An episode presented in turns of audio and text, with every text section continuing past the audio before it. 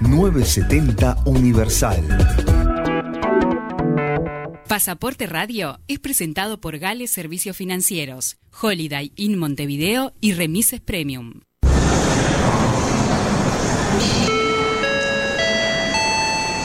Atención pasajeros, por favor abordar por la puerta de embarque de Universal 970.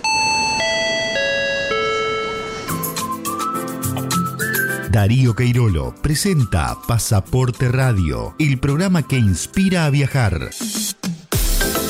Destinos, novedades, entrevistas y curiosidades para entretenerlos mientras viajamos por Uruguay y el mundo. Preparen sus pasaportes. Comienza Pasaporte Radio. Así que agarra tu maleta, el bulto, motetes, el equipaje, tu valija, la mochila con todos tus juguetes y... Dame la mano y vamos a darle la vuelta al mundo. Darle la vuelta al mundo. Darle la vuelta al mundo. Buen mediodía, muy buen mediodía, soleado. eh, Al mediodía ahora está calentito, levantó la temperatura. Así que muchas gracias a la audiencia de Radio Universal 970 AM por acompañarnos en nuestro decimosegundo programa. Pasaporte Radio llega a, cumplió la docena de programas. Les habla Darío Queirolo y bueno, hoy es domingo 20 de junio de 2021, son las 12.03. En primer lugar, como siempre, el saludo a nuestro eficiente, simpático, macanudísimo y muy estimado Gastón, a cargo de todos los controles. Y como siempre, mis queridos oyentes, le doy la bienvenida a mi compañero en lo que siempre decimos, ojalá sea un entretenido viaje de casi una hora. El compañero que Max, aquel personaje de la saga apocalíptica Mad Max, que comenzó en 1979 con la actuación de Mel Gibson, habría querido tener a su lado en las batallas que tuvo contra decenas de forajidos que andaban en, en unas motos muy este, llamativas y unos autos rarísimos, tipo los de, los de Cabo Polonio, los del va. francés que mataban sin piedad con tal de conseguir combustible a lo largo y ancho de Australia, era donde se... Año donde- 79. Año 79 comenzó la, la saga, que fueron tres películas, creo. Pero Mad Max se las tuvo que arreglar solito porque no tuvo la fortuna de tener la compañía de Willy Silva. Porque Willy está acá en la capital de la República Oriental del Uruguay, frente a mí. Así Bienvenido, Willy. Muchas gracias, Darío. Buenas, buenos días, bueno, buen mediodía para todos. Te está faltando el, el protector, no Sí. sé si anda por ahí. Hoy, hoy no tuvimos mucho tiempo, llegamos, entramos y no nos dio tiempo a nada. Pero sí estamos eh, como corresponde. Ay, este es mi auricular que se me subió demasiado. Estamos como corresponde eh, eh, comenzando el programa de hoy. El, mm, habíamos dicho decimosegundo, Decimosegundo, decimosegundo sí. programa. Estamos a través de Pasaporte News, como ustedes saben, eh, nuestra página donde allí van a encontrar todos los podcasts y el programa de hoy en un ratito nada más. Nos encuentran en Facebook, Twitter, Instagram y YouTube. Y eh, allí como Pasaporte News. Y en el día de hoy los tenemos que invitar a ver el programa, aquellos que quieran verlo a través de YouTube, en la página de Pasaporte. Pasaporte News. Pasaporte Sí. News. Eh, hubo un problema en, el, en el canal de YouTube de Radio Universal, entonces este, estamos transmitiendo a través de nuestro canal en YouTube, Pasaporte News. Y en Facebook también. Y en Facebook en, en- En en Darío el mío personal, de Darío. Queirolo. Sí. Así es. Bueno, Willy, pasamos a, a los, eh, a la mención de nuestros sponsors, es. nuestros espectaculares sponsors. Gales Servicios Financieros, la mejor opción para cambio de moneda extranjera, transferencias, giros a todo el mundo, pago de servicios, retiros y depósitos bancarios. Eh, Cofre Ford y la tarjeta prepaga efectiva Gales. Con sucursales en todo Montevideo y Punta del Este, Gales Servicios Financieros, su ventaja, nuestro servicio. Hotel Holiday Inn Montevideo, tu hotel en Montevideo. a pasos o pasitos de Plaza Independencia, muy cómodo eh, y con un personal cuya cordialidad te hará regresar siempre. Siempre.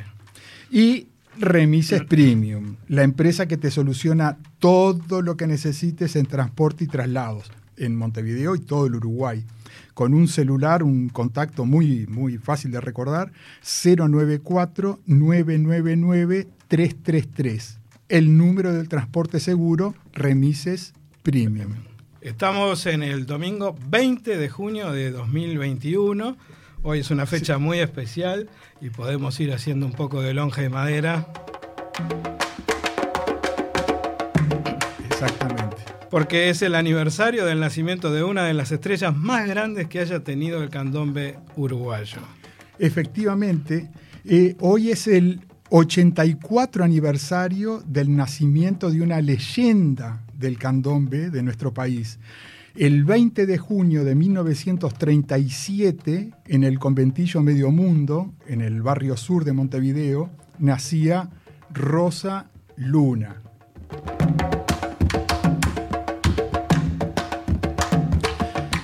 Una bailarina de gran personalidad y exuberante figura. Muy.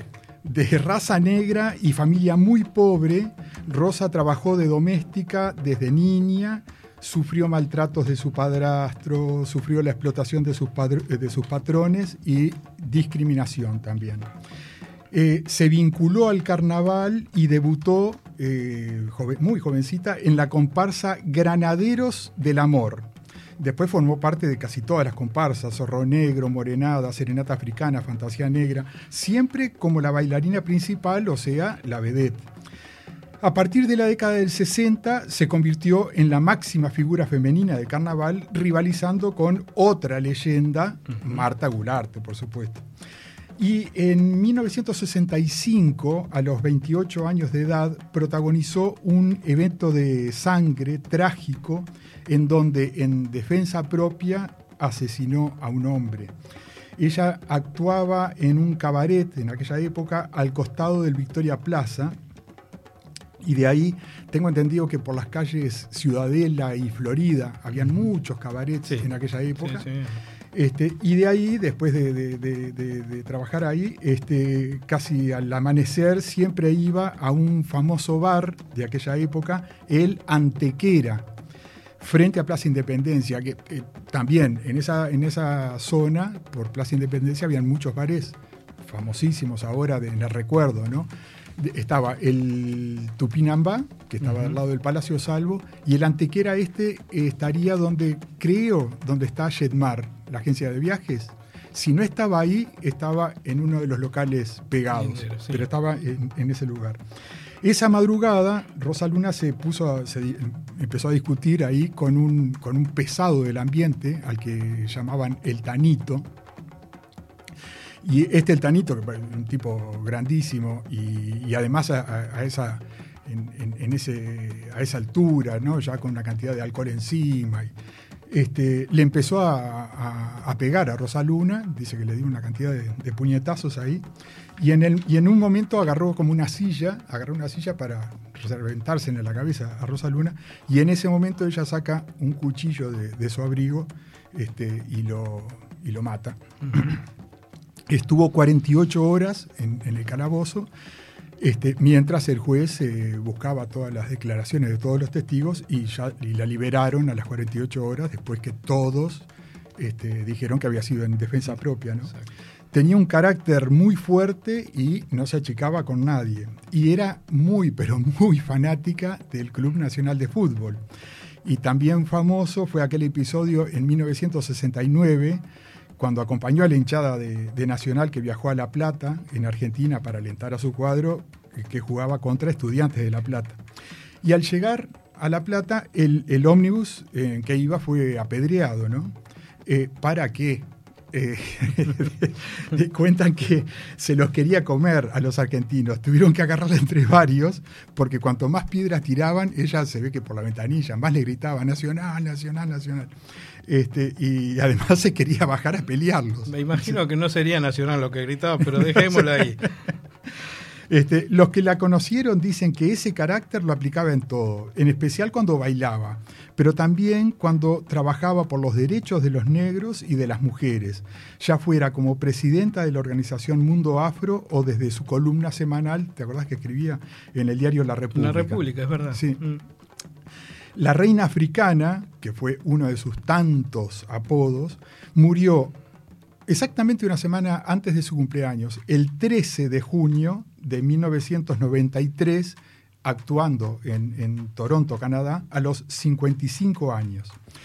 Eh, el- demoró exactamente una semana el traer sus restos de, y fue enterrada el mismo día de su cumpleaños. Fue Como hoy. como hoy. Y mm, en, en ese, en ese cortejo de- desde- con el féretro, desde el aeropuerto de Carrasco hasta Agadu, donde se velaron sus Aquí restos, cerca. sí, participaron 500.000 personas. Qué. Así que si habrá sido querida esa mujer. Sí, ¿no? por supuesto, ¿no? Así que, bueno, a la salud entonces de, de Rosa Luna. Y estas lonjas son de Cuarain, precisamente donde ella nació y donde vivió en el conventillo. Sí, aquel eh, magnífico lugar que fue punto turístico también. Y un día vamos a tener que hablar del turismo con el, con el carnaval, a ver cuál es la, relación, la relación, ¿no? Porque hay mucho. hay mucho para Y hablar. más que nada las llamadas, ¿no? Por Sí. eso este, vamos a preparar algo al respecto porque es un tema importante a, a través del turismo y de, y de esta fiesta popular. Hoy también eh, hay dos aniversarios más para mencionar. Mejor dicho, ayer fue el 25 aniversario de la Asociación de Guías de Turismo de Colonia. Así que vayan las felicitaciones para toda la gente que trabaja. eh, eh, hoy están capaz que un poco quietos, pero en breve ya van a volver Sí, a trabajar hacen fuerte. un, ¿no? hacen Ojalá. un espléndido trabajo, sí. Y también ayer fue el vicentésimo, quincuagésimo séptimo eh, aniversario del nacimiento del prócer, ¿no? Eh, José Gervasio Artigas, que este, tiene, para mí es muy fácil porque él nació en 1764 y yo nací 200 años después, o sea, me- siempre me queda fácil la, la- la fecha. Muy de- bien, muy bien. Eh, eh, un Artigas que, muy breve, eh, nosotros que conocemos la imagen del prócer, la imagen del prócer es mucho más eh, cercana a nuestro tiempo, porque el único dibujo original que hay de- del prócer es el que está sentado en el Paraguay, eh, ya viejito, y a partir de ese dibujo original tomado con él delante, desde ahí para, para su juventud, vamos a decir, todos partieron desde ese dibujo original. Nadie pintó eh, Sí, presencialmente claro. a Artigas en la puerta de la Ciudadela, nadie lo vio en, en, en, en- Paysandú, allá en la, meseta de. Artigas.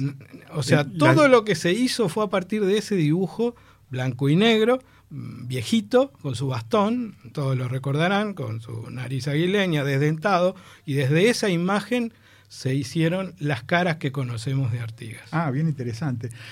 Y hablando de, de Artigas, la casa natal de Artigas este, se acaba de comunicar que será recuperada en unos tres meses, más o menos. El, el municipio B de Montevideo eh, eh, puso en marcha el espacio Casa de Artigas, eh, que significa la recuperación histórica y patrimo- pa- patrimonial del solar donde nació este, José Gervasio Artigas.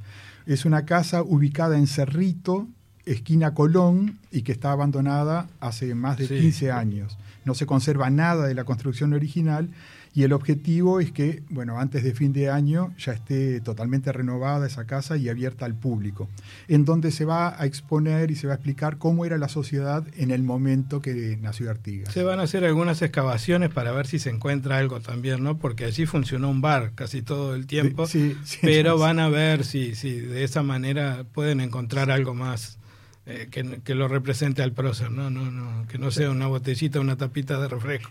No. ¿Nos vamos? Vamos a la primera tanda. y despertarme lleno de solo a ese café de la mañana que siempre Holiday Inn Montevideo, a pasos del Centro Cultural Financiero y de Esparcimiento de la ciudad. Todo en un solo lugar. Holiday Inn, tu hotel en Montevideo.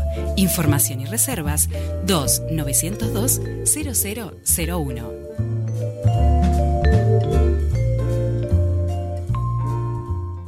En Gales siempre te acompañamos, hoy mucho más. Por eso ponemos a tu alcance nuestro WhatsApp para que puedas seguir haciendo todos tus trámites sin salir de tu casa. Consultas de pagos a través de Red Pagos, giros y transferencias, envíos, Western Union y cambio de moneda. WhatsApp al 099-493872. La responsabilidad de cuidarnos es de todos. Te invitamos a quedarte en casa. Gales, su ventaja, nuestro servicio.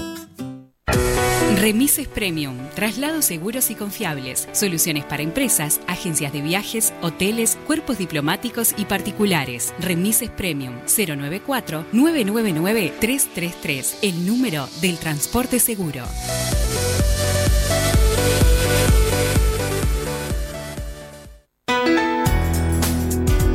El vuelo 970 de Universal continúa. El vuelo 970 de Universal continúa. Con Darío Queirolo y Willy Silva. Un viaje por Uruguay y el resto del mundo.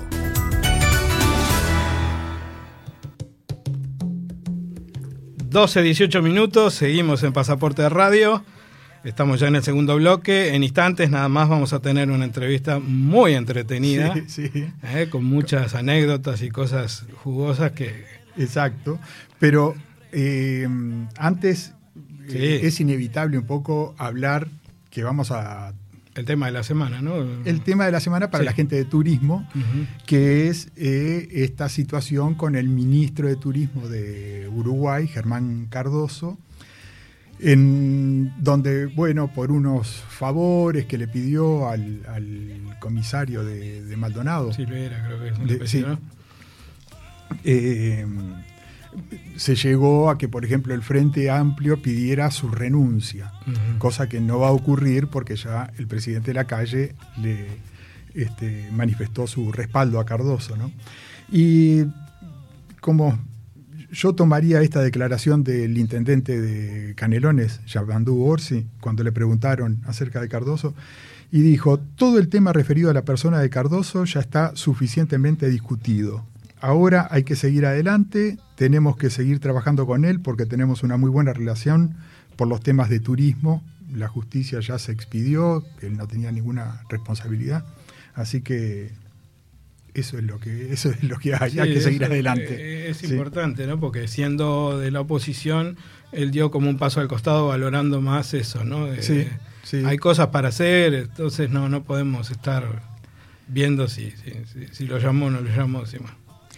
Eh, Cardoso también, hablando de comisarios, Cardoso fue nombrado eh, comisario de Uruguay Ay, me asustaste. para, para en, eh, en- en la, en la próxima Expo Mundial, la, esa- la Feria Universal, este, la última, creo es cada cuatro años, que la última fue en eh, Milán. Antes había sido en China, ¿te acordás? Y ahora va a ser en Dubái. En Dubái. Que se, se mantiene el nombre de la exposición que era Expo Dubai 2020.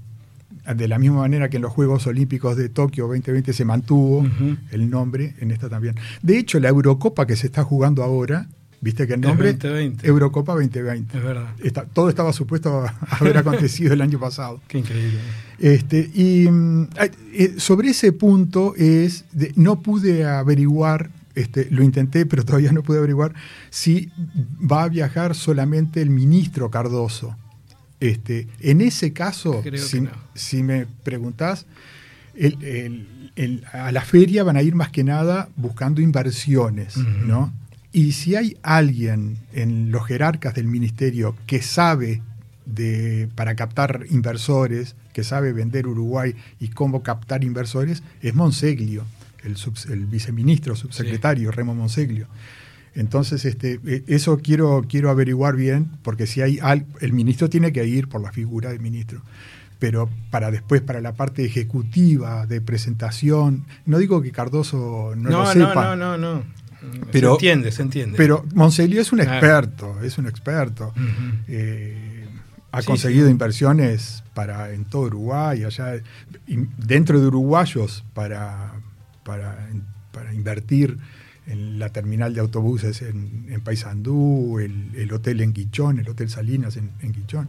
Eh, ahí Monseglio estuvo involucrado en todo eso. Es, es- es- es experto en captar, Claro. en, De hecho- de conocer hecho- inversores y, y convencerlos de que inviertan acá y allá. El propio Cardoso lo había nombrado para un evento que hubo hace un par de semanas y era la cara visible de- de- del ministerio.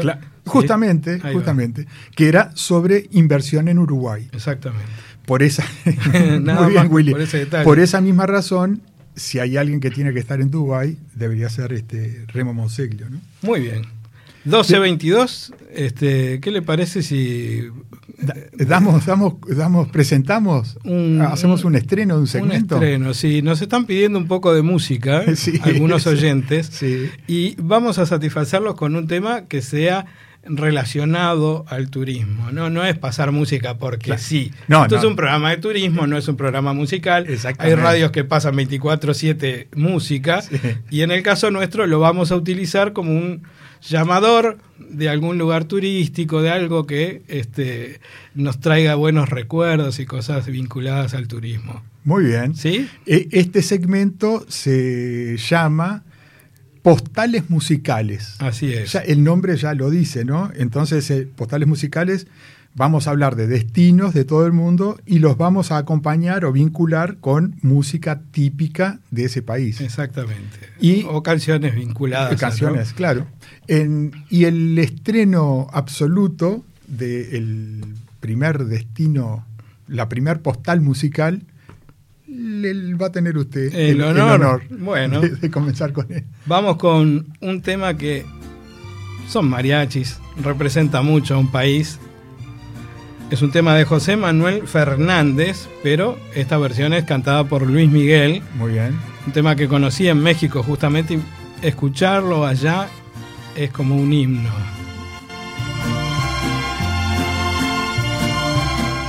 Como una mirada hecha en sonora. Va nombrando todos los lugares de, de- de México en la canción, cómo se ejecuta la música en cada lugar. Es muy interesante, se llama México en la piel. Escúchenla cuando puedan. Es el final de Chicaret en el parque. Cuando termina la fiesta, Sí. ponen esta canción, es espectacular. Pero a lo que voy es que mañana, 21 de junio, es un día muy especial allí en México porque en la gran pirámide de la ciudad de Chichen Itza, ¿m? Sí. situada en la península de Yucatán, es en realidad allí, la, la- la- la pirámide en sí es un calendario ¿no? gigante que señala los cambios de estación, el paso de los días y demuestra los profundos conocimientos de matemática, geometría y astronomía que los mayas poseían. Si durante el equinoccio de la primavera, el 21 de marzo, van multitudes a ver cómo la sombra proyectada en la misma pirámide hace bajar a la serpiente emplumada hasta llegar al pie de la pirámide, Qué interesante. eso es el 21 de marzo. Mañana, o a partir de hoy, porque es en general eh, corre a partir del 20 y hasta el 22 se puede ver, es lo que es el solsticio de verano en, el- en el- en el hemisferio norte, ¿no? Y allí, en la pirámide, eh, que está eh, 21 grados al norte, está apenas inclinada, se proyecta el sol de tal manera que eh, durante 30 minutos tenés dos caras en total sombra y dos caras totalmente iluminadas de la pirámide. qué bien. Y la corta exactamente en diagonal. Esos 21 grados que lleva de inclinación hacen perfecta la visión del sol eh, sobre la pirámide. Es un, es un hecho que, eh, bueno, los mayas, como decía recién, lo sabían hacer y es por eso que esta, esta eh, ¿cómo le podríamos llamar? Esta curiosidad, no es una curiosidad, pero es, eh, el sol, cómo se proyecta en este día es... Así que para los que gusten de experimentar y vivir momentos únicos, Únicos, eh, sí. hay que viajar el 21 Sí, hay que de estar junio allí, sí, para o el a partir de hoy. to- ahora ya estamos un poco tarde, pero para el año que viene, No, claro. 21 de junio a Chichen Itza. Sí, sí, Bárbaro. sí. el- ya, el- ya me lo agendo. Sí, sin duda. Eh, cuando uno ingresa, para que se hagan idea, la gente que ha ido, cuando uno llega a la pirámide tiene una cara de frente, siempre, porque el camino lo conduce a esa. Sí. Esa y la del costado izquierdo son las que quedan este, en sombra. Es, todo eso queda en sombra. Bien. Escuchamos un poquito más de. De México en su piel, México en mi piel. Si se lleva México en la piel, como el buen tequila de esta tierra, o como un amigo en Yucatán, en aguas calientes deshilado. México en la piel se llama el tema. Este fenómeno es posible gracias a esa inclinación de 20-21 grados que tiene la, la- la- la pirámide y bueno, está bueno que lo sepan y que aprovechen esta postal. Seguimos con las postales, ahora nos Bueno, vamos, a, vamos a, la- Europa, ¿no? Sí, vamos a la segunda postal musical, en donde, a ver, Uh, clásico.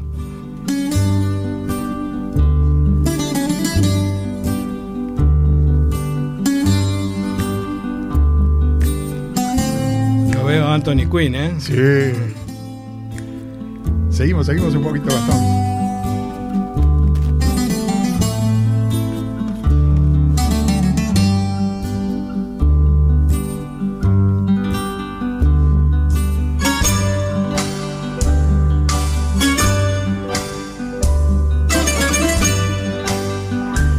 Cuénteme qué tiene ahí Sí, de postal, sí. a ver. Esta canción fue escrita por Mikis Theodorakis. El griego. eh, sí, la, la canción se llama Danza de Sorba y fue popularizada en 1964 con la película Sorba el griego. ¿no? Este, Theodorakis, que escribió más de mil canciones, está vivo todavía, tiene Bien. noven- 95 años. 95 Curioso, años. no Sí, sí. Y si ve alguna foto de él, este, aparenta mucho menos. La buena, la buena vida. En, en- en la película, este, la escena final, ¿no? que era bailada en la playa, justamente por Anthony Quinn, este, ah, es eh, Sí, sí. ese increchendo, es, Es es emocionante. Bueno, entonces estamos, si estamos escuchando a, a Sorba, eh, estamos hablando de Grecia. Así ¿no? es. Que la, la bandera griega es la más similar a la bandera la uruguaya. uruguaya, sin duda. Son, eh, el- nosotros tenemos, son nueve franjas, ambas banderas, Sí. pero la nuestra eh, tiene cinco blancas y cuatro azules. La de ellos comienza arriba por azul, cinco azules y cuatro blancas, y en vez del sol ellos sol. tienen una cruz, Una cruz. blanca. Así es. Muy bien. Hablemos de, de Grecia, que un país maravilloso. El primer consejo es viajen siempre en el verano a Grecia, el verano europeo, ¿no? Este, pero nunca en julio o agosto, que te morís de calor y por sobre todo hay muchísima gente y los precios son carísimos. Ajá. Lo ideal es viajar en junio o septiembre. Y después vos estás ahí y decís, ¿qué hago? Eh, ¿Grecia continental o las islas? Bueno, acá te vamos a... Yo te doy algunas, vos elegís, te doy opciones. En- imperdible, por supuesto, es Atenas. Hablamos el otro día de la Acrópolis con el Partenón, ya es motivo suficiente para ir por lo menos una vez en tu vida a conocer ese lugar. ¿no? Eh, la, la vista, tanto sea desde, desde porque est- está en un- como en una colina, ¿no? El Partenón. Sí. Sea desde abajo, ver desde abajo el Partenón de noche, allá iluminado, o estando en el Partenón y mirar la ciudad, eh, ambas vistas son imperdibles. Y, pero y Atenas además es una ciudad, una metrópolis polifacética que mezcla museos y sitios arqueológicos imperdibles con tabernas, bares y restaurantes muy ruidosos, porque si hay alguien que habla alto, Son los este, griegos. son los griegos. sí. Bueno, ahí tenés Atenas. Después, otro, otro, otras visitas imperdibles son las islas Cícladas, que el, el archiqui- el archipiélago de las Cícladas está constituido por una cantidad de, de islas de distintos tamaños, ¿no? En donde es el mar bien azul, el, el agua bien azul del mar Egeo, está ahí al sudeste de Atenas. Eh, eh, en, en- en esas islas son, siempre ves esas casitas blancas, este, con balcones azules, y siempre hay una iglesia allá arriba, una iglesia solitaria, Ajá. está hecha como a propósito para la postal. Eh, cada, cada isla ahí es totalmente distinta de la otra. Está Santorini, súper glamorosa Santorini. Míconos, la más transgresora. En, en Míconos estuve en la década del 80, con, con 20 y pocos años. Y que era la, trans- la más transgresora, te lo puedo asegurar. Una almohada para tres filmada allí. Eh. Totalmente. Vos tenías, tenías bueno, el, el puerto ahí, ahí bastante todo normal. Ahora, después te tomabas un bote, no, no sé si ahora se puede acceder por carretera, en ese momento no, llegabas solamente por el agua, ibas en unas lanchas hasta un balneario a unos kilómetros que se llamaba Paradise. En Paradise eh, las mujeres ya se sacaban el top de los bikinis. A- hasta ahí llegaba. Pero si querías algo más, habían otras lanchas y continuaba a otra playa más lejana todavía, siempre se llegaba solo en bote, que se llamaba Super Paradise, en donde lo único que podías usar eran los lentes, Los y- lentes. Y, las sandalias. Claro, porque está la arena caliente. Así que visualmente era bastante entretenido Super Paradise. Después tenés Milos, que es una isla súper tranquila, Ios, que mezcla tradición con vida nocturna, y, Creta, que es la isla griega más grande y para muchos la más hermosa. Eh, ¿Cómo andamos de tiempo? Cortísimo. Sí, bueno, entonces continuaremos con Grecia en otro momento, pero tenemos Tenemos a alguien que nos pueda alguien hablar. de los vinos de Grecia. Así es. Tenemos eh, eh, un aporte fantástico, ojalá que, que sea Que se frecuente, repita, ¿no? Sí. de este, Mariela. la sommelier Mariela Volpe, que para los que quieran seguirla en Instagram es arroba Marie Volpe, Vol- con B corta y doble P. Doble P, sí. Marie, Marie de Mariela, pero. Marie Volpe, con, con B corta y doble P. ¿La escuchamos? Y vamos, a- va- adelante Mariela. Buen mediodía, Darío, Willy y audiencia de Pasaporte de Radio. Vamos a hablar un poquito de Grecia a partir de sus vinos. Eh, los griegos producen vino hace más de 4.000 años. Hasta tenían un dios del vino llamado Dionisio. Pero hoy vamos a hablar de los vinos de Grecia en la actualidad. Hoy producen un 70% de vinos blancos y posee más de 300 variedades autóctonas de vid, lo cual es muchísimo. Mencionando sus principales regiones vinícolas, tenemos en el norte la región de Naousa con sus tintos de la cepa Sinomavro, que significa negra ácida, y que da unos tintos secos muy interesantes. Aunque su uva denota acidez, se logran de los mejores vinos tintos de Grecia con potencial de guarda. En la Grecia central se produce un tercio del total de vino del país, donde se destaca el vino blanco Retsina de la uva Sabatiano, el cual se produce hace 3.500 años. Este vino antiguamente era transportado en ánforas de barro, las cuales eran selladas con una mezcla de yeso y resina de pino para que no le entrara aire a la vasija y así conservar el vino. Los griegos llegaron a pensar que la resina ayudaba a la conservación del vino y hoy en día se sigue esta práctica en la región de Megara, Atenas.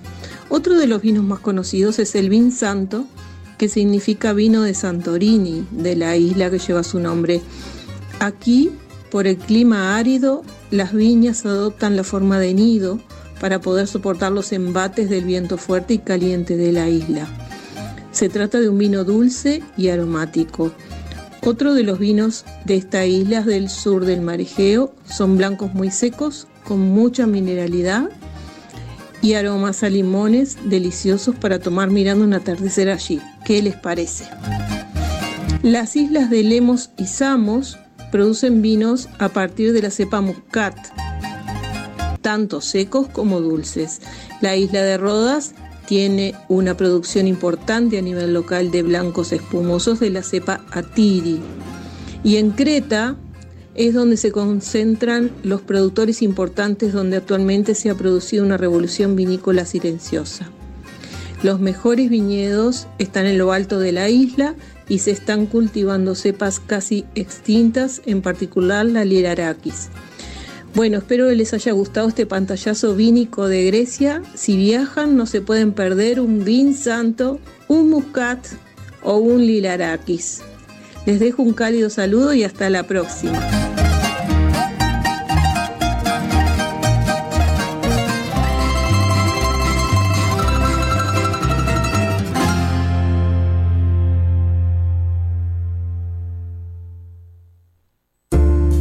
Holiday Inn Montevideo, a pasos del Centro Cultural Financiero y de Esparcimiento de la ciudad. Todo en un solo lugar Holiday Inn, tu hotel en Montevideo. Información y reservas 2 902 0001.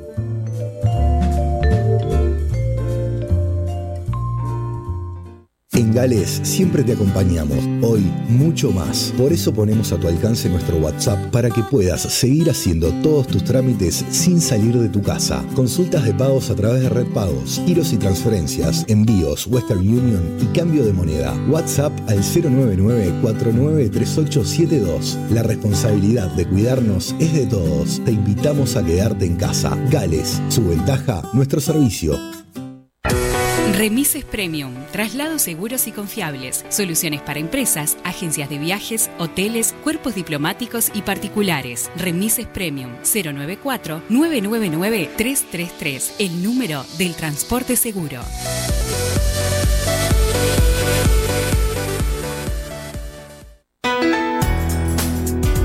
El vuelo 970 de Universal continúa.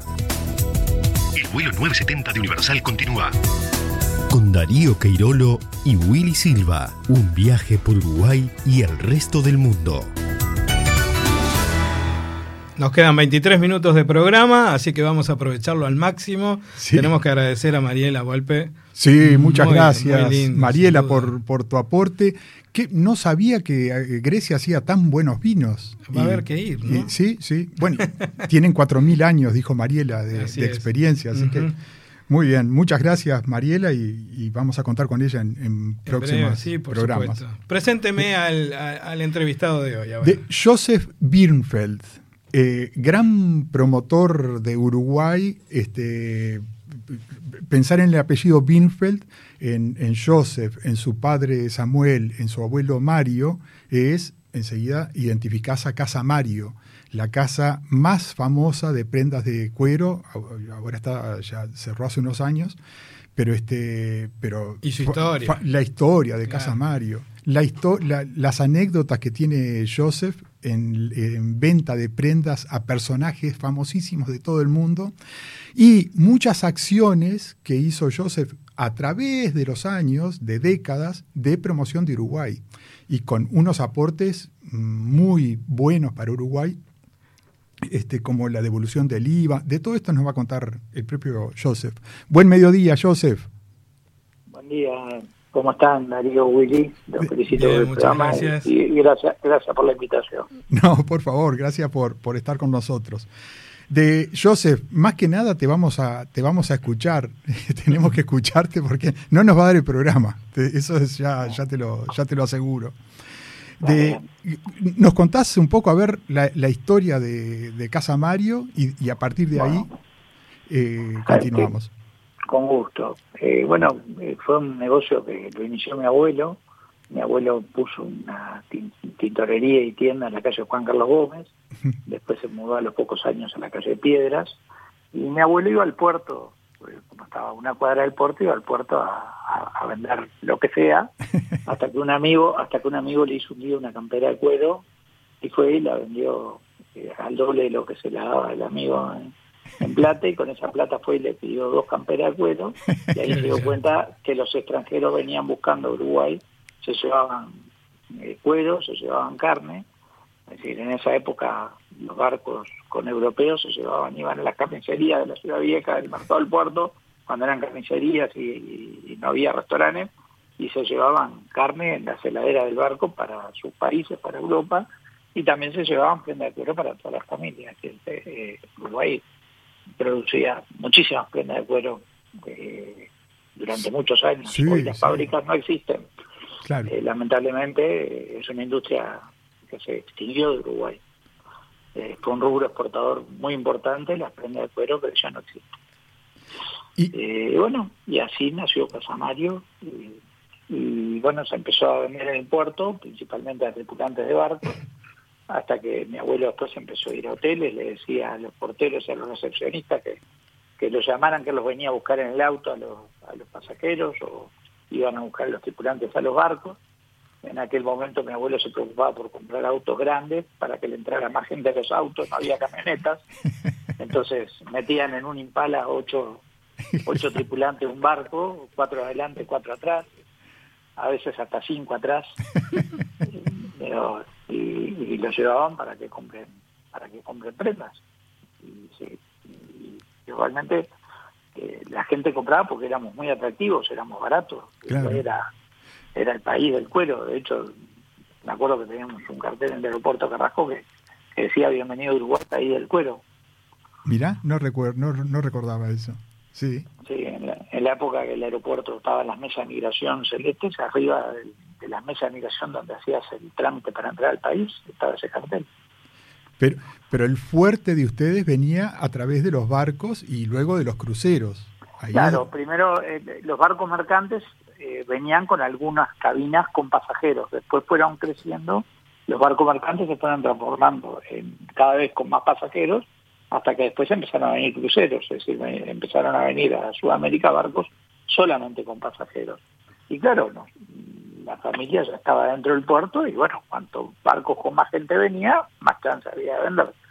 Después los cruceros se convirtieron en una industria, es decir, la, la industria de los cruceros realmente arranca fuerte en los años 80 más o menos, eh, y ahí empiezan a venir barcos con 500 pasajeros, 400 pasajeros, 600, que hoy son vistos como barcos pequeños, porque los barcos son de 3.000, 4.000. Eh, y, y bueno, y se fue haciendo el mismo trabajo que se hacía para los tripulantes de los barcos mercantes, se fue haciendo para los tripulantes de los cruceros, pero también se encontró una beta de negocio en los pasajeros de los cruceros. Entonces, claro, en lugar de, poner, ir con un impala, había que ir con 10 impalas y, no daban abasto. Iban y venían corriendo del muelle a la tienda, que era la calle Piedra, iban y venían corriendo y cuanto más rápido fueran y vinieran, más chance de llevar más gente había. Porque aparte eh, fueron surgiendo competi- competidores y, y había que había había que tratar de llevarse la mayor cantidad de gente uno y no su competidor. Claro. Fueron surgiendo gente que fue copiando el, el- el método de trabajo que había inventado mi abuelo y mi padre. Pero además, lo, lo- lo de Casa Mario, que yo lo aplaudo en aquel momento y ahora, es de que ustedes no esperaban a que llegaran los cruceros. Ustedes hacían un trabajo este, muy eh, previo, invirtiendo una cantidad de dinero en viajes. En, contanos, yo sé. Exacto. Eh, cuando cuando yo me incorporo a la empresa, eh, yo me di cuenta, mi papá siempre era amigo de los capitanes, de los directores de crucero, y por buena onda le dejaban poner los de Casamario arriba del mostrador de la recepción del barco, en los comedores, todo eso. Y me di cuenta que, que el negocio de los cruceros iba a ir por otro lado y que ya no se iba a arreglar con el amigo que estuviera arriba del barco, sino que las compañías iban a poner foco en, en ver dónde más había negocios para hacer, que no sea solamente trasladar al pasajero vendiéndole un pasaje, dándole de comer, la piscina, de- digo, el- las compañías de crucero iban a buscar más negocios. ¿Dónde Sí. iban a buscar negocios? Bueno, eh, lo primero fue con la venta de excursiones, es decir, arriba del barco te venían las excursiones para que la gente no compre las excursiones en el muelle. Claro. Después había tiendas arriba del barco que, que eran un gran negocio para, para el crucero, porque la gente en todo el tiempo que estaba navegando eh, tiene tiempo ocioso y, y gasta plata, ya sea en las tiendas, en el casino. Pero otro negocio que fueron percibiendo las compañías estaba afuera del barco, que ellos llevaban un barco con mil pasajeros, dos mil pasajeros, 500 pasajeros y eh, le estaban dando eh, negocio a la ciudad. Entonces era obvio que en algún momento iban a buscar ver cómo lucraban con eso. Claro. Y, y bueno, ahí fue que eh, hubo una compañía griega, recién justo ustedes hablan, él decía, una compañía griega que le asesoraba un señor israelí, eh, directivo, un cuadro de fútbol muy famoso, que un día le dijo a mi padre, le dijo, vos para tener los proyectos arriba del barco nos vas a tener que empezar a pagar, dicho y hecho, pasó lo que Claro. veíamos que iba a pasar. Y, y papá le firmó un contrato, me acuerdo que lo hizo en la máquina de escribir en, en- la tienda, y lo firmó con él, y empezamos a pagar. Y vendíamos bárbaro en, ese- esa compañía griega. Y, y ahí fue que a mí se me despertó de que, digo, bueno, voy a dejar a Estados Unidos y voy a empezar a hacer contrato con todas las compañías que empiecen a venir. Y dicho y hecho, era el camino. Directores de cruceros se convirtieron en dueños de compañías de marketing que trabajaban arriba de los barcos, es decir, eh, también se reinventaron, y hoy en un barco te venden el cartel en el ascensor, el- la propaganda en circuito cerrado de televisión y bueno, todos esos contratos fue lo que lo que lo que se hizo para para promover Casamayo entonces había un video en circuito cerrado en todas las cabinas de todos los barcos que venían acá en aquel momento lo habíamos hecho con una periodista un colega de ustedes muy conocida acá que hablaba perfecto inglés y mostrábamos la fábrica, mostrábamos to- todo el todo el proceso de la prenda y cuando llegaban acá era un reportaje a mi padre en el video y cuando llegaban acá mi padre se paraba en el muelle y cuando bajaban dos mil pasajeros lo veían con la misma camisa que él se había puesto el mismo color, tenía 10 camisas del mismo color, para que lo reconozcan los pasajeros y todos querían ir a comprarle, todos querían ir a comprarle porque lo habían visto durante siete días en circuito cerrado televisión en su cabina. Qué bárbaro. Tres Eh, generaciones de visionarios, vamos Sí, a decir, sí, porque sí, sí. arrancamos Sí, con y- lo del abuelo. y- Yo lo, lo vi a ese video, Samuel hablando en un perfecto inglés. Bueno, lo que pasa es que ese fue, ese fue, él fue profesor de inglés a los 15 años. Él preparaba a los diplomáticos uruguayos que se iban a vivir al exterior y les daba clase de inglés. Mirá, no sabía, qué bien. Pero, eh, y, pero rescato esto, Joseph. Ustedes fueron los únicos, no sé si los únicos, los primeros, y tal vez los únicos, que invirtieron, que pusieron plata, que crearon un Sí, sí. video, que, ver, que pagaban a, la- las empresas de cruceros. Ustedes no se quedaban esperando, como hace muchísima cuando, gente. Cuando, cuando los tour operadores nuestros, algunos ya semi retirados, pero, pero muy vigentes, iban a ferias de turismo, eh, nosotros le dábamos regalos para llevar, para dar, de cosas de cuero, desde billeteras, llaveros, es decir, le dábamos 100 regalos, 200 regalos para que, para que ellos dieran.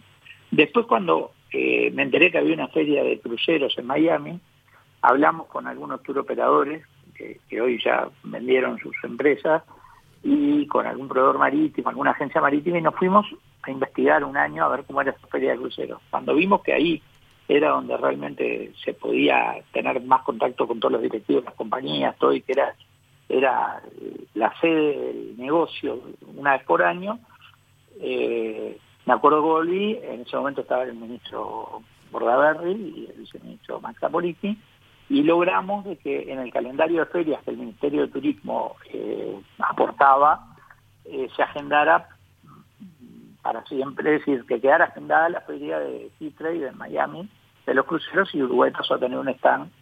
Eh, pero sí, fui, fui un poco el que les generó la idea al ministerio, digo, no pensando en nuestro negocio, no pensando en el negocio de mi familia, sino pensando en el país y, y en, y en promover más. Yo siempre les decía a todos los ministros que pasaron durante todos estos años, cuando salen en la radio y en la televisión y todo, dicen, porque nosotros trajimos 100 cruceros, nosotros trajimos... Los cruceros no los trae nadie, los cruceros los tienen que posicionar en determinada región del mundo porque van construyendo barcos nuevos y van buscando regiones. Y los cruceros van donde donde donde haya 3, 4, 5 puertos para poder armar un crucero de 8, 10, 15 días. Y la región esta, a través del estrecho Magallanes, tomó, tomó fuerza y se armaron cruceros de 14 días que van de Valparaíso a Buenos Aires con cambio de pasajeros en Buenos Aires y en Valparaíso. Y, así fue que se generó, pero los cruceros no, no, los trae nadie, no los trae no los trae ningún ministro. Los cruceros se posicionan, de hecho, yo te conté una anécdota, Darío, de que el dueño del grupo Carnival un día le dijo a todos los operadores del mundo, le dijo, va a llegar el momento que vamos vamos a licitar y nos van a tener que pagar para que entremos los barcos a vuestras ciudades por la cantidad de plata que le lleva la compañía de crucero a cada ciudad. Y, digo, y- y lo escucharon decenas de miles de operadores del mundo.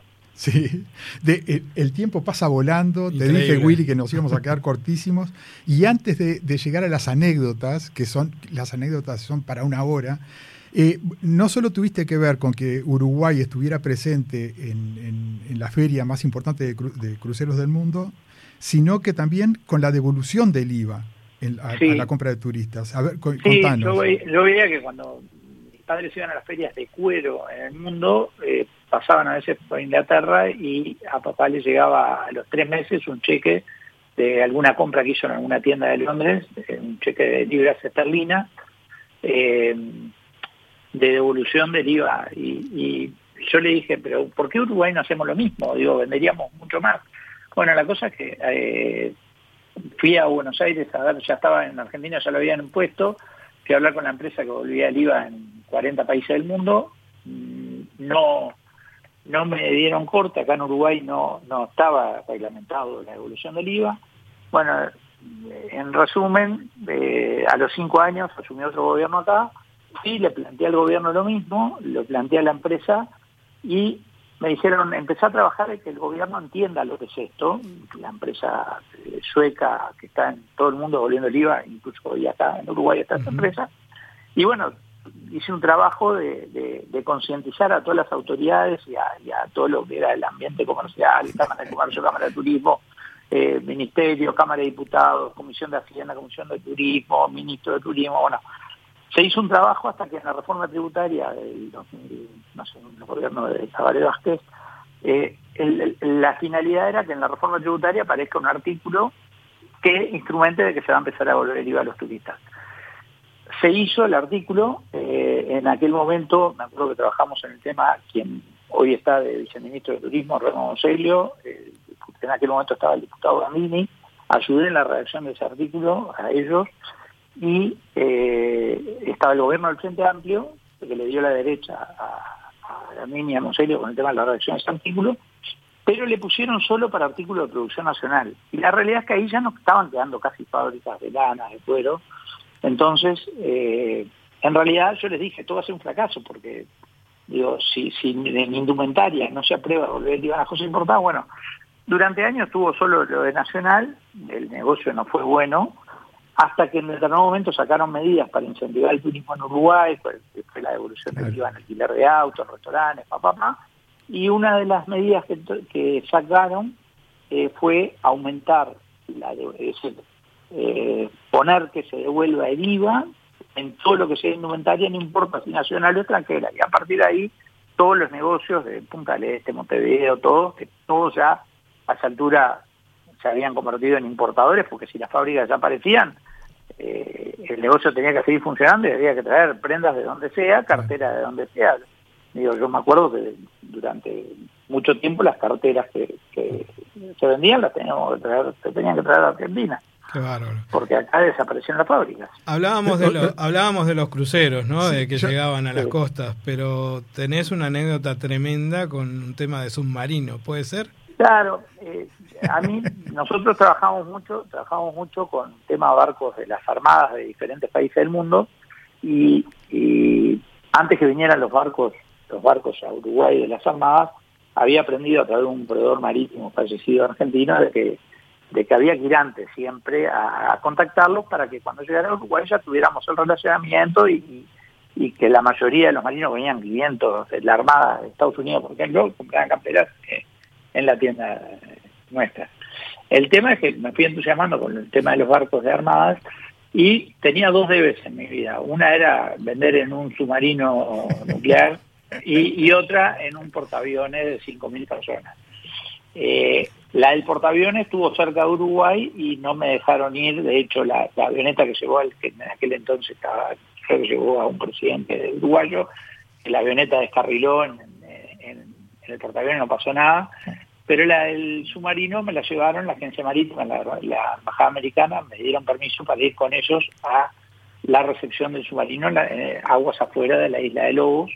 Eh, y fue para mí momento fascinante porque primero que estuvimos siete horas en la lancha hasta que hasta que el submarino se contactó con la lancha y después era el arrimarse la lancha al submarino que salió a flote y bueno tuvimos que subir a través de una escalera de gato al submarino bajar por las cotillas Darío vio la foto un día la mostré Sí. y, y pasé tres horas ahí en el submarino y, y después volví al submarino con mercadería, con valijas y valijas, y, y- y sin que los tipos hayan tocado tierra, eh, se llevaron prendas, prendas uruguayas y yo fascinado por la aventura de haber, de haber estado ahí trabajando dentro del submarino durante unas horas. En la jerga popular podríamos decir que este vende hasta abajo del agua, ¿no? Sin duda. Sí, fue, fue muy muy divertido y muy emocionante para mí porque digo siempre tuve ese espíritu entonces bueno después lo que te da lo- las anécdotas que Darío siempre me pide que, que le cuente El rey, el rey de España. ¿no? Eh, El rey de eh, España el estuvo. rey de España digo el príncipe vino con el buque escuela Sebastián Elcano Es verdad. digo, eh, y se llevó se llevó productos nuestros en aquel momento eh, después por ejemplo el conjunto Maná cada vez que vinieron Sí. vinieron tres veces eh, lo primero que hacían era pasar para que les tomemos la medida y les hacíamos todas las prendas de diferentes colores para los recitales. Qué. O un día Air Supply, que me acuerdo que, vinieron y, y conocen Montevideo, no, no conocemos. Y le digo, bueno, si quieren ahora, después que se compren las prendas, si quieren los llevo a pasear. Y los agarré, los subí a mi auto y los llevé a recorrer todo Montevideo. Digo, y no. eran Air Supply, eh, se llenaron, no me acuerdo dónde tocaron, y, y todo el mundo muerto Sí, con ellos y yo famosísimo. tenía paseando en el auto. Qué lindo. Digo, y, y no sé, emociones como, a ver, un día me llama un ministro de turismo y me dice, va don Francisco para ahí eh, a buscar unas prendas de cuero. Yo quedé llevarlo a almorzar al mercado del puerto, tengo una mesa reservada. Me dice, ¿te animás a acompañarlo y, y representarme? Y, y, ta, y lo acompañé a don Francisco y claro, son todas cosas que te quedan esas charlas con, con esa gente que, digo, que, que- que la ves eh, famosa o el día que un día me encuentro que una de las promotoras nuestras trajo al profesor Girafales También. y, y- y que yo cuando era chico veía el Chavo del Ocho y el y tener al profesor Girafales comprándose una campera que había que hacérsela de medida porque tenía Era alto, dos sí. metros. claro Qué brutal. y entonces son todas cosas que, que te quedan eh, que te quedan guardadas para siempre ¿no? Increíble todas, eh, no, Joseph. no, Eh, ya no. tenemos, que- tenemos que entregar, que Ya. nos están esperando, pero la última de, no sé si del Real Madrid o de la... Bueno, el Real Madrid, el Real Madrid eh, lo traía Juan- eh, lo trajo Juan Fischer, el contratista de fútbol muy famoso, uruguayo que vivía en San Pablo, y claro, cuando me enteré que venía el Real Madrid, dije, yo quiero que se lleve prendas nuestras. Entonces, lo llamamos a Juan, que tenía muy buena relación con mi viejo, y me dijo, bueno, vamos a ver cómo hacemos, está difícil, mira que las quedan, no sé qué, bueno. Al final, después de un entrenamiento de noche, lo llevaron hasta el hotel donde estaban, que era la hostería al lado, cenaron, De noche. y arreglamos todo con la División de Operación Especial de la Policía y les abrimos a la una de la mañana y, y allá vino el Real Madrid con Butragueño, me acuerdo que en aquel momento era el mejor jugador de La superestrella. Sí. el del recito, recito de oro, Exacto. decían. Y, y bueno, Qué y genial. el Real Madrid a la una de la mañana compró. Bueno, lo mismo, así, anécdota nocturna, una vez el presidente Miguel de la Madrid de México Sí. también nos llamaron de Cancillería y de División de Operaciones Especiales de la Policía, el OE, y nos dijeron que la comitiva del presidente Miguel de la Madrid quería comprar eh, prenda de cuero y también nos hicieron abrir a medianoche. Imagínate toda la ciudad vieja rodeada de policías, digo, desde muchas horas antes, y nosotros fuimos, levantamos la cortina y los atendimos. Joseph, eh, un placer, eh, espectacular. Entró todo lo que pensábamos en Sí, la anécdota, sí. genial. Este, bueno, Va- no va a vamos- vamos Ah, a seguir como mío, siempre, ¿no? digo. Muchas gracias. Nos quedamos si un sin día tiempo. les un invitado Sí. y quieren alguna anécdota más, me llaman. Claro, Por- pero por supuesto, por te supuesto. ponemos en agenda. Muchas gracias por estar, ¿eh? Eh, Gracias a usted y los felicito por el programa. Muchas gracias. Muchas gracias, Joseph. Un, un abrazo y buen domingo. Y me gustó escuchar de Grecia, es, es mi país favorito y Mirá Santorini especialmente, Santorini especialmente, Genial. digo, y, su, y sus vinos. Sí. Bueno, ya fue todo recomendado, doblemente. Sí, sí. Nos vamos, ¿eh? Muchas gracias. Un abrazo, Nos Joseph. vamos, eh, que ya viene 60 minutos con los puños cargados de verdades, como decía Dolina. Este, nosotros nos encontramos el próximo domingo. A las 12. ¿Le puedo hacer un pedido? Sí. Ya que vienen vacaciones de julio y se- mucha gente se va de viaje. Sí. ¿Podemos tener algo de, de Uruguay y de afuera para ver cómo vienen las vacaciones de julio la semana que viene? Bueno, ¿Sí? va- vamos a hacer lo posible. Hágalo. Sí, dale. Nos vamos. Gracias De- por estar allí. Chao, Gastón Nos y vemos. audiencia. Hasta el próximo domingo. Pasaporte Radio fue presentado por Gales Servicios Financieros, Holiday Inn Montevideo y Remises Premium.